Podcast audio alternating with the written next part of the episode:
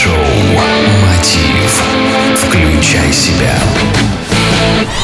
Здравствуйте, уважаемые радиослушатели!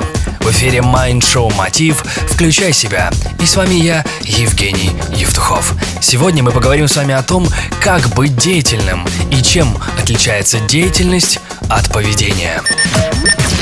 Деятельность и поведение – два понятия, которые имеют отдельную специфику содержания.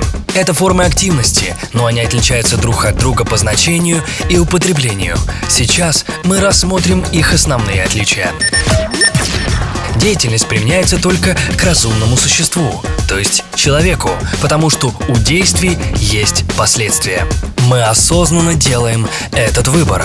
Деятельность состоит из совокупности элементов – цель, потребность, последовательность. Деятельность может быть внешней или внутренней, но она всегда будет подчиняться разуму. Социальному статусу индивида принадлежит конкретная деятельность. Она не может быть врожденной формой активности, так как и не может существовать без человека. Мы можем осознанно ставить перед собой цели и реализовать их только когда достигли психологической зрелости, когда получили опыт и осознанно к этому стремимся. Вот характерные признаки деятельности. Первое мотивация формы активности. Второе – ее продуктивность. В результате наших действий появляется продукт – материальный или духовный. Это достояние человечества. Но то, что носит потребительский характер, не может быть деятельностью. Все мы имеем знания, умения, которые перенимаем у человечества, и с помощью них мы создаем что-то новое. Деятельность – это активная система взаимодействия индивида с действительностью. Человеком движет цель. Ясный образ, который достигаем совокупностью действий.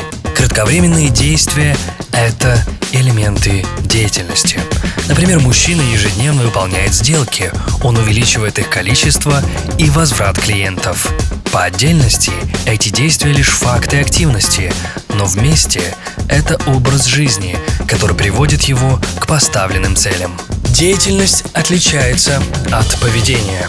Совокупность актов действий, которые могут наблюдать окружающие, называют поведением. То есть это лишь видимая форма проявления деятельности. Здесь нетрудно заметить разницу между этими понятиями. Деятельность предполагает наличие оправданных действий, которые осуществляются ради цели.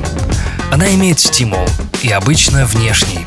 Например, купить квартиру, принести пользу обществу, получить повышение и так далее.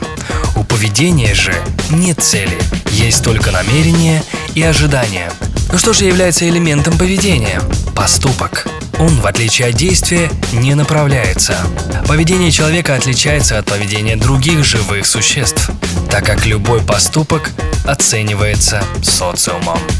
Существует несколько видов поведения, которые формируют общественный порядок, нравы, традиции, обычаи и привычки. Вместе они являются основой наших поступков. Итак, из вышесказанного можно сделать выводы. Элемент деятельности – это действие. Элемент поведения – поступок. Деятельность дана только разумным существам.